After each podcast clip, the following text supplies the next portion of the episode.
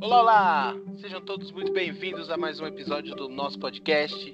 Estamos começando mais uma semana, várias notícias muito interessantes. Essa semana tá bem engraçado, bem trágico também. E a gente vai comentar tudo isso. É... Espero que vocês estejam confortáveis. Não se esqueçam de pegar sua água, seu chá, seu café ou vodka, porque você mora no Brasil, então às vezes é necessário. E para começar essa bagaça, eu vou chamar as minhas duas parceiras de podcast. Primeiramente, hoje na minha esquerda virtual está ela, Sabrina Barbosa.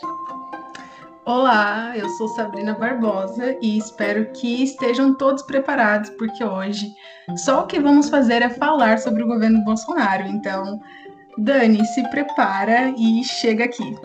Olá, galera, eu sou a Dani Gevac e hoje a gente vai falar de um verdadeiro bota-casaco, tira-casaco do Bolsonaro. E eu tô gostando de ver as movimentações que aconteceram nas últimas semanas, porque só prova o quanto o presidente do Brasil não tem credibilidade nenhuma em suas falas e posicionamentos. Então, bora começar esse episódio. Bom, partindo para nossa primeira notícia do dia, vamos falar do nosso queridíssimo Lula se diz livre da Lava Jato e afirma: não tenham medo de mim. Agora liberado para disputar as eleições de 2022, depois das condenações serem anuladas pela Justiça, o presidente Lula fez seu primeiro pronunciamento na quarta, no dia 10, e deu um recado ao mercado, à classe política e ao ex-juiz Sérgio Moro também.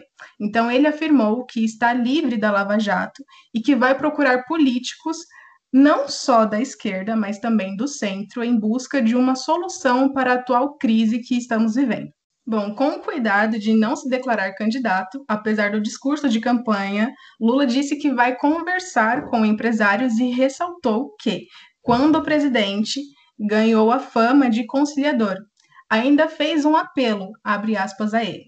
Não tenham medo de mim, porque o mercado tem medo de mim essa, esse mercado já conviveu com o PT oito anos comigo e mais seis anos com a Dilma Rousseff, que também é ex-presidente do Brasil. E perguntou qual é a lógica.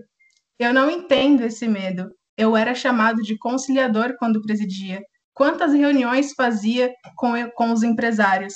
Dizia: O que vocês querem? Então, vamos construir juntos, afirmou Lula nesse discurso. É, bom, nós falamos na semana passada sobre o Lula livre da Lava Jato, e aí é muito interessante a gente ver agora as articulações que começam a surgir, né? A defesa do Lula estava sempre falando e argumentando sobre a 13ª Vara Federal, que é de Curitiba, não está, né, não ser tão competente assim para julgar os casos relacionados à Lava Jato. E aí, através disso tudo, o ex-presidente chegou a comentar que não vai descansar enquanto o Moro não for considerado suspeito. E aí entra um fato muito importante, que é a defesa do ex-presidente Lula. Ela entrou com um pedido de julgamento de, suspe... de suspeição do ex-juiz Sérgio Moro. O que isso quer dizer? O que é suspeição? Suspeição é o ato pelo qual o juiz, por sua condição pessoal ou posicionamento, tem a sua imparcialidade questionada, ou seja, prejudicando sua função de julgamento e exercício da jurisdição. Com isso, a, todo, toda a defesa do Lula quer que o Sérgio Moro seja, tipo, toda, todas as articulações que ele fez para que o Lula fosse condenado na Lava Jato seja de fato descartadas. Então, o Kaique ele tem algo para comentar. Vou chamar ele aqui já. Pode abrir aí, Kaique. Uma coisa importante para acrescentar ao comentário preciso da Sabrina é o seguinte: nessa última semana estava acontecendo esse processo de julgamento de suspeição que rola no STF. A gente fala muito do STF aqui no podcast, na verdade. Por que, que a gente não trouxe uma notícia sobre esse acontecimento em si? Porque ele foi paralisado. Por quem? Pelo ministro Cássio Nunes Marques. Quem é Cássio Nunes Marques, galera? Ministro do STF indicado diretamente pelo Bolsonaro. O ministro Cássio Nunes pediu vista ao processo, isso quer dizer que ele tem mais tempo para poder ler, para poder julgar e para aí sim poder dar o seu voto se essa 13 terceira vara se o juiz Sérgio Moro realmente precisa ser suspeito ou não. Alguns juízes já deram seus votos, mas alguns ministros, perdão, já deram seus votos, mas o Cássio Nunes Marques pediu vista e foi paralisado no momento. Então, quando isso tiver um desfecho, com certeza a gente traz aqui no podcast. É, bom, já vou puxar para a próxima notícia que está ligada com o que rolou é, depois desse discurso do Lula. E a próxima notícia é o seguinte: o Bolsonaro rebate o Lula e diz que o ex-presidente já está em campanha para 2022. E o presidente Bolsonaro é, falou isso na quarta-feira. É, também na quarta-feira, né? O Lula fez o discurso pela manhã, Bolsonaro foi lá e já na quarta-feira pela tarde falou, é, disse que é, o petista já está em campanha eleitoral. E abre aspas ao presidente que disse o seguinte: eu não assisti todo o pronunciamento, mas a parte que eu vi, ele está em plena campanha política. Para ele tudo é fácil, tudo pode, é, tudo pode se resolver. É, e ele deu essa entrevista na saída do Palácio da Alvorada. Mais uma coisa que ele falou foi o seguinte: ele não sabe o que fala, não tem argumento e, no meu entender, vai ficar tagarelando não sei por quanto tempo. Foi o que disse o Bolsonaro. Para ele, é, o Lula está comemorando cedo demais, porque essa decisão do Edson Fachin na, sema, é, na semana passada, que deu a ele é, a liberdade dos processos que ele sofreu, ainda pode ser revertida pelos ministros né, do STF, que é, o, uh, que é esse julgamento que está rolando. E é bom lembrar também que uma pesquisa do IPEC, que é a Inteligência em Pesquisa e Consultoria, mostrou que o Bolsonaro tem um potencial de voto menor do que o Lula. Então fica aí o registro é, para vocês. A Dani tem um comentário sobre essa notícia. Então, Dani, fica à vontade.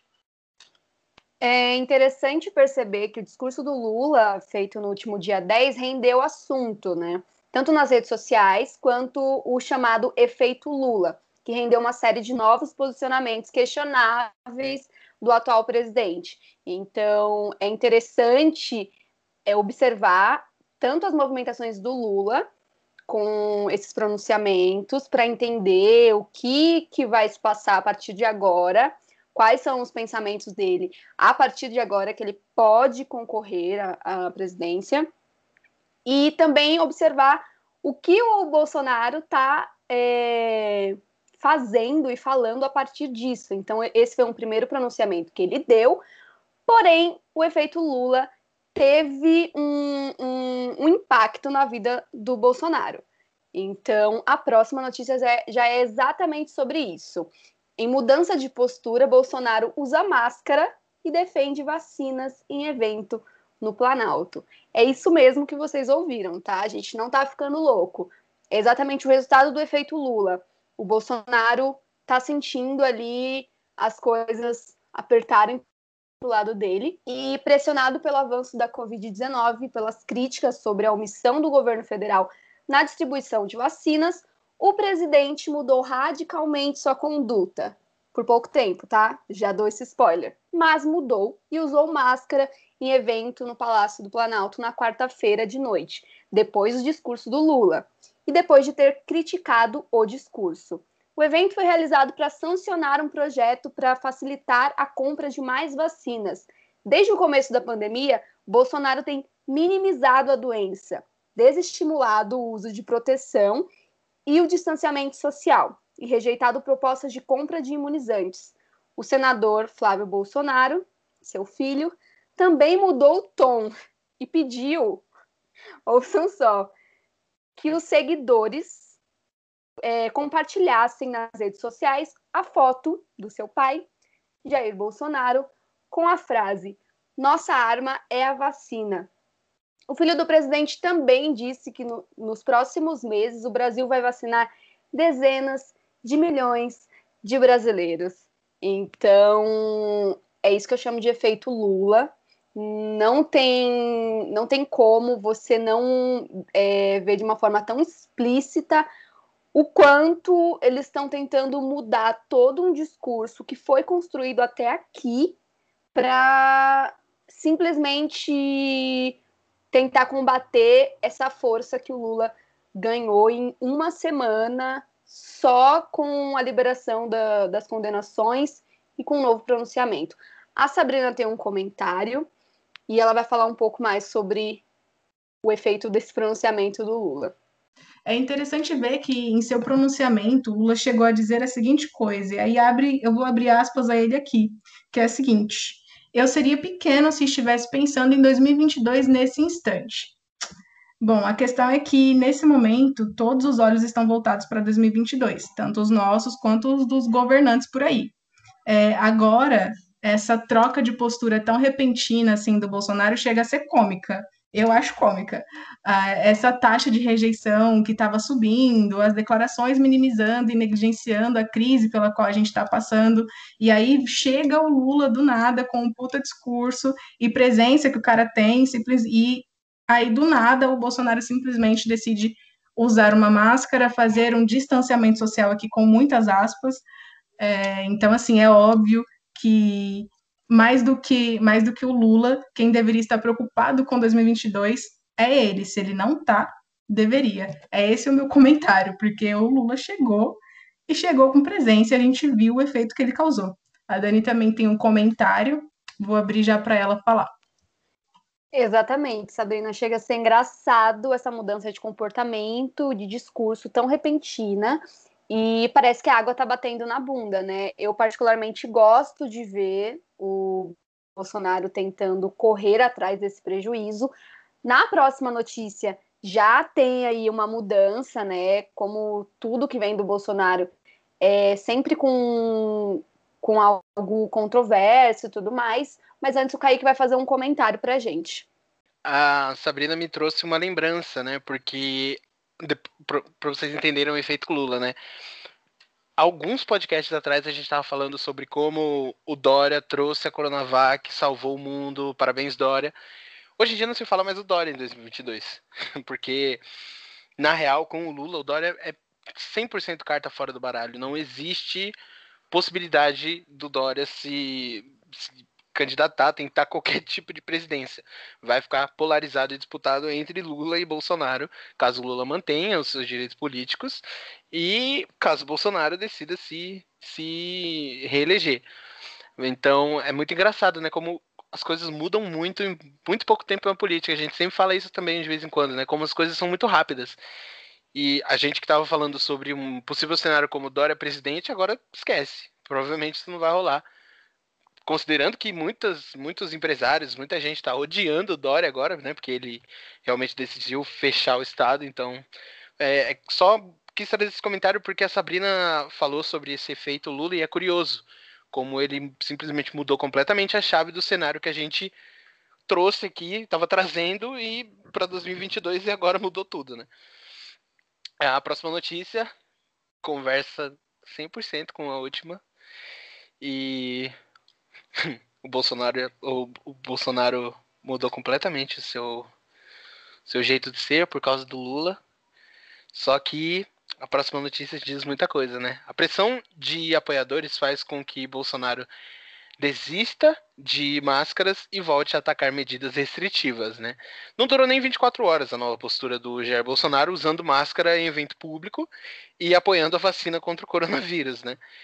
depois de adotar o comportamento como uma reação às críticas feitas pelo Lula em relação à condução do governo no combate ao coronavírus, o Bolsonaro percebeu que esse é, movimento de defesa foi visto como um gesto de medo da força política do adversário.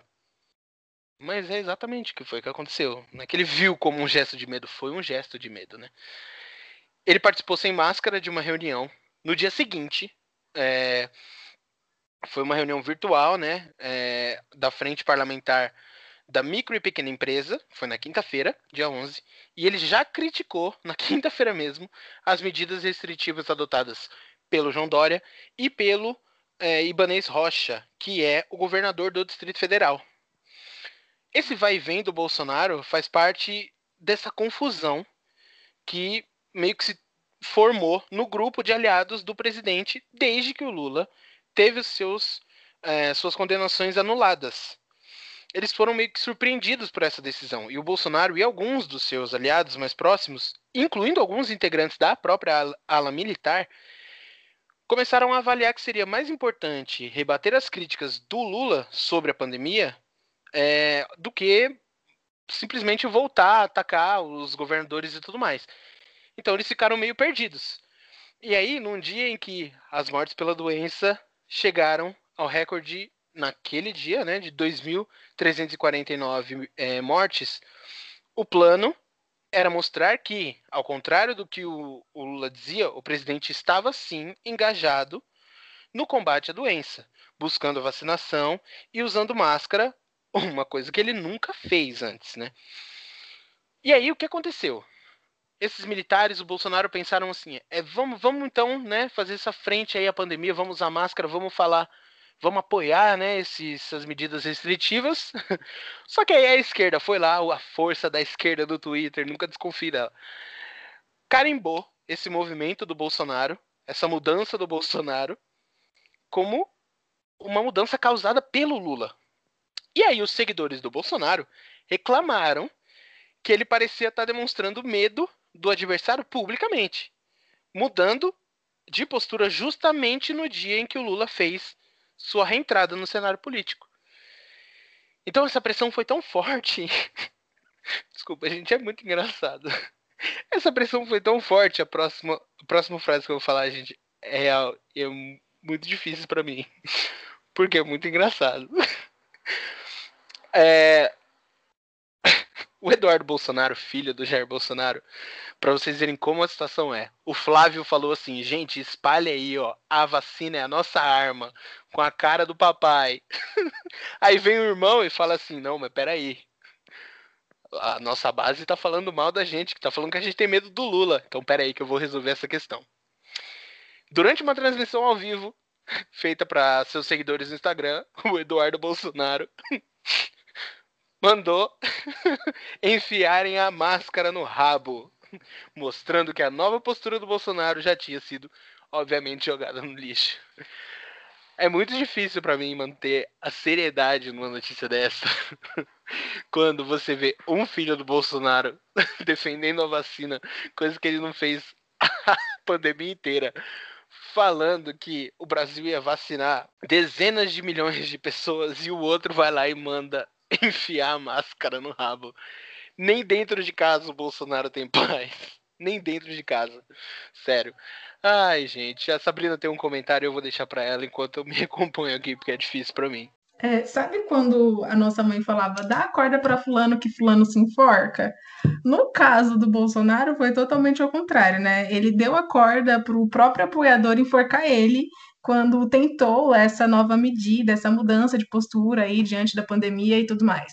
É, esses apoiadores que também estavam realizando manifestações pelo Brasil e sambando na cara da polícia militar, seguido de dias, como o Kaique falou, e onde estados estão com os, os hospitais lotados de pessoas infectadas ou morrendo por Covid-19. Então, assim, durou pouquíssimo, como o Kaique, a Dani falou, essa postura do governo Bolsonaro diante da pandemia. Durou, assim, quase nada, né? Horas. Então, esse é, o, esse é um breve comentário que eu tenho só para a gente refletir como que a nossa influência é, pode virar contra, contra a gente diante de um certo cenário. Então, Dani, pode comentar também o que você tem, porque é cômico demais. O meu comentário é só para enfatizar o quão controverso é o pronunciamento desse cara, né? Ele tá firme igual prego na areia, a água tá batendo na bunda, ele não sabe o que fazer e eu acredito que vai rolar essa mudança de comportamento de acordo com cada é, pronunciamento que o Lula fizer e quero continuar observando e rindo muito de toda essa situação enquanto a gente puder dar risada de tudo isso, né? Até ele falar uma merda muito grande que só vai nos emputecer. A próxima notícia é sobre o cenário do Ministério da Saúde. Então, na miúda, uma articulação está sendo formada para trocar Pazuello. A pressão pela saída do, do ministro da Saúde, Eduardo Pazuello, aumentou nos últimos dias. É, ele está sendo investigado pelo Supremo Tribunal Federal e na mira de deputados do Centrão que buscam colocar um nome aliado nesse ministério. O general tem sua continuidade no governo ameaçada em meio aos recordes sucessivos de morte por Covid no país. Pazuello pode pedir para deixar o cargo para tratar de problemas de saúde, de acordo com o jornal Globo. Em nota no domingo, dia 14, o Ministério da Saúde afirmou que até o momento o general segue à frente da pasta. Abre aspas. Não estou doente, não entreguei o meu cargo e o presidente não o pediu, mas o entregarei assim que o presidente solicitar. Sigo como ministro da Saúde no combate ao coronavírus e salvando mais vidas. Fecha aspas. Anunciou por meio da sua equipe de imprensa. Eu não sei onde que ele está salvando vidas, né? Eu acho que é um surto coletivo que acontece nesse, nesse ministério. Mas é, a próxima notícia, que é da Sabrina, também traz um pouco mais sobre isso. Então vamos deixar para comentar no final e vamos entender o que se deu a partir dessas, dessas articulações para uma possível saída do Pazuello. É, a Dani trouxe essa notícia e a próxima é literalmente ligada a ela, que é a seguinte coisa: o Bolsonaro decidiu tirar Pazuello da saúde e se reuniu com a médica cotada para o cargo. Então, no ápice da pandemia no Brasil, o governo Jair Bolsonaro procura agora seu quarto ministro da Saúde, e aí ele é pressionado pela explosão de mortes e internações por conta da Covid-19 e frustrações na campanha de vacinação. O presidente ele decidiu trocar o comando da pasta ocupada por Eduardo Pazuello. E aí, políticos que participam das conversas com o Planalto dizem que o general se inviabilizou como ministro. A questão é saber quem vai entrar no lugar. A cardiologista Ludmila Rajar é uma das candidatas mais fortes para a vaga e se reuniu com Bolsonaro ontem, porém, a conversa foi inconclusiva. A médica tem postura favorável ao isolamento social como forma de combater o avanço do vírus e já criticou também o uso da cloroquina, que é defendida pelo Bolsonaro e seus apoiadores. É, bandeiras que também contrastam diretamente com o que defende o presidente desde o início da pandemia. E aí essa conversa rolou ontem e hoje a resposta veio. O que eu tenho para dizer sobre essa notícia é bem, na verdade, breve, que é em relação a essa troca, né? Esse é literalmente os posicionamentos do Bolsonaro, eles, eles vão começar a mudar, ainda mais com tantos pronunciamentos do Lula surgindo. Então é um tanto quanto curioso o Bolsonaro cotar uma médica que vai contra o que ele prega desde o início da pandemia. Então, é, a médica ela defende o isolamento social, tem planos de controle da Covid-19, e isso não só nos deixou curiosos, como também os apoiadores do Bolsonaro. É, então, é, justamente por essa, pela médica ir contra essa onda diferente, citando Ludmilla, despretencio, despretensiosamente para fazer um breve trocadilho, é, de Jair. Então, vale, vale lembrar que em um, um de nossos podcasts, a gente falou sobre o STF ter convocado o Eduardo Pazuello para dar esclarecimentos sobre omissões e negligenciamentos em relação à pandemia. Então, também com a retirada do Pazuello, esse processo diminui essa carga, essa pressão sobre o governo e anda bem mais lento do que já está. Então, bom, a próxima notícia a gente vai falar sobre a médica, na verdade, o Kaique vai explicar um pouquinho sobre a médica Ludmilla assumir esse Ministério da Saúde. Então, na real, não vai rolar, porque a próxima notícia é sobre essa resposta que veio hoje, né? A Ludmilla Rajar recusou o convite para assumir o Ministério da Saúde. E ela rejeitou é, esse convite para ser a quarta, né? Como a Sabrina falou, a quarta chefe do Ministério da Saúde. E ela alegou motivações técnicas e disse que tem divergências, foi muito educada, com o presidente Jair Bolsonaro em alguns temas. Ela se reuniu ontem com o Bolsonaro, como a Sabrina falou, e comunicou hoje sua decisão, em um novo encontro lá no Palácio do Planalto. Em uma entrevista, ela disse o seguinte: assuntos como cloroquina, como se acredita em lockdown, são secundários. Não deveriam estar sendo discutidos. Lockdown é demonstrado cientificamente que salva vidas Fiquei muito honrada pelo convite do presidente. Infelizmente, acho que esse não é o momento para que eu assuma a pasta. Motivos técnicos. Foi o que ela disse. Fecho. A parada é que a Ludmilla não, não quer assumir essa, o Ministério da Saúde agora, porque esse é o maior BO do Brasil no momento. O cargo mais difícil a ser assumido no Brasil atualmente é o de ministro da Saúde. Não tem como negar.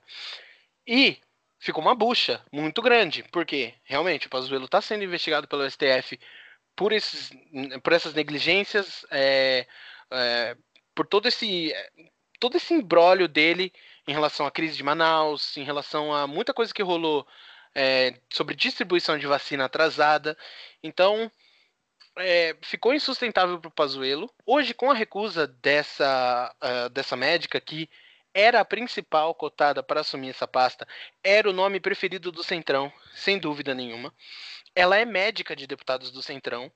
Então, vários deles falaram assim: cara, esse é o nome, essa é a pessoa que tem a nossa confiança, que vai resolver o problema da, da Covid no Brasil. Ninguém que chega na, no Ministério da Saúde vai chegar para salvar o Brasil. O Brasil está quebrado a ponto da gente estar tá falando do quarto ministro da Saúde. O Brasil não, tem, não deveria ter saído do primeiro, já está no quarto. E a pessoa não quer nem assumir. Então, assim, é complicado. É, saiu uma notícia há pouco tempo, a Dani vai comentar sobre isso, mas assim, qualquer um que entrar no Ministério da Saúde hoje pode pedir o salário que for, tem que pagar, porque é o cargo mais difícil a ser assumido no Brasil. Dani, pode fazer o seu comentário. Então, só para contribuir com essa notícia, a gente teve uma notícia recente que saiu, teve plantão e tudo mais, e eu vou ler para vocês agora. Marcelo Queiroga deve assumir Ministério da Saúde, diz Bolsonaro. Médico seria o quarto a chefiar a pasta desde o início da pandemia. Em conversa com apoiadores na noite desta segunda-feira, o presidente Jair Bolsonaro afirmou que o cardiologista Marcelo Queiroga aceitou o convite e será o novo ministro da Saúde, no lugar de Eduardo Pazuello. Queiroga e Bolsonaro se reuniram na mesma tarde em que a cardiologista Ludmila Rajar recusou o convite para chefiar a pasta, foi a notícia que acabamos de, de dar para vocês. Então, segundo a imprensa, a indicação deve sair no Diário Oficial desta terça. Nós estamos gravando esse episódio na segunda, então Amanhã vai ao ar, vocês vão ouvir e provavelmente no dia que sai esse episódio já teremos a nova indicação no Diário Oficial. É, então, encerramos esse assunto aqui e a gente vai falar agora sobre é, mais uma notícia envolvendo Bolsonaro e movimentações pós-Lula. Então, Bolsonaro diz que Lira vai pautar proposta para voto impresso nas urnas. Esse já era um assunto que o Bolsonaro pontuava e que se especulava que talvez fosse fosse uma das coisas que o Lira tentasse é, levar para frente, e a notícia é exatamente sobre isso. O presidente Jair Bolsonaro disse que o presidente da Câmara, Arthur Lira, vai pautar a PEC que prevê a adoção do voto impresso no Brasil. É isso mesmo que vocês estão ouvindo. Bolsonaro defende a mudança do processo eleitoral e já acusou o atual sistema de fraude, sem nunca ter apresentado nenhuma prova ou indício de qualquer irregularidade. Durante uma live, o deputado Victor Hugo afirmou que a comissão especial para tratar do assunto deve ser oficializada nos próximos dias. O Bolsonaro falou o seguinte sobre o assunto: Eu acredito que ela, a comissão, deve, deva ser instalada brevemente. Eu conversei com Arthur Lira sobre isso daí. Não tem por que ele ser contra isso daí, né? Ele se mostrou bastante simpático. O Arthur Lira está sendo um grande aliado de todos os deputados e também do presidente da República, diferentemente do que acontecia com o último presidente, fecha aspas, se referindo ao Rodrigo Maia. Então, mais uma coisa para a gente ficar de olho, porque possivelmente vai é, rolar bastante movimentação para mudar alguma coisa dentro do processo de eleições para 2022. E eu acredito que o fato é, do Lula ter surgido aí novamente, as pessoas vão, vão tentar fazer com que as coisas fiquem é, mais difíceis ou, enfim, tentar mexer os pauzinhos, né? Vamos deixar bem claro, para contornar aí o que pode ser o cenário eleitoral de 2022. Sabrina e Kaique podem comentar. Sabrina, primeiramente. É, o que eu tenho para dizer é bem breve, breve mesmo. É que é, se o cara tava com pressa antes, agora ele vai virar um foguete. O Lula tá vindo em 2022, ele tá se preparando de todas as formas possíveis. É só isso que eu tenho para dizer. É, sobre. A Dani foi muito precisa falando sobre o efeito Lula nesse caso, né? Ele trouxe essa pauta de novo porque. É, tudo, tudo que gira em torno do Lula se inflamou com o fato dele poder se eleger de novo. É, por, causa, por conta desses todos esses processos serem invalidados. Então, mais uma vez, é, esse papo de voto impresso voltou, principalmente porque havia comentado isso em off com a Sabrina e Dani na semana passada sobre como o Bolsonaro ele faz algumas coisas e a gente tem que se preocupar principalmente, falando abertamente, tem que se preocupar com uma possível movimentação para uma ditadura. Porque o, o voto impresso é um dos uma das coisas que ele vai usar como como argumento para poder dizer que uh, o processo de eleição de 2022, e isso é um fato, ele vai falar. Ele vai falar que o processo de 2022 foi inválido, foi injusto. Ele ganhou em 2018 e tá reclamando, tá chorando as pitangas, dizendo que se fosse tudo direito, ele teria sido eleito no primeiro turno. Não é verdade. O voto impresso não é seguro. É, induz muita gente, é, que a gente sabe como é, né? Muita gente é, é obrigado a votar em determinados políticos porque com ameaça de perder emprego, perder casa.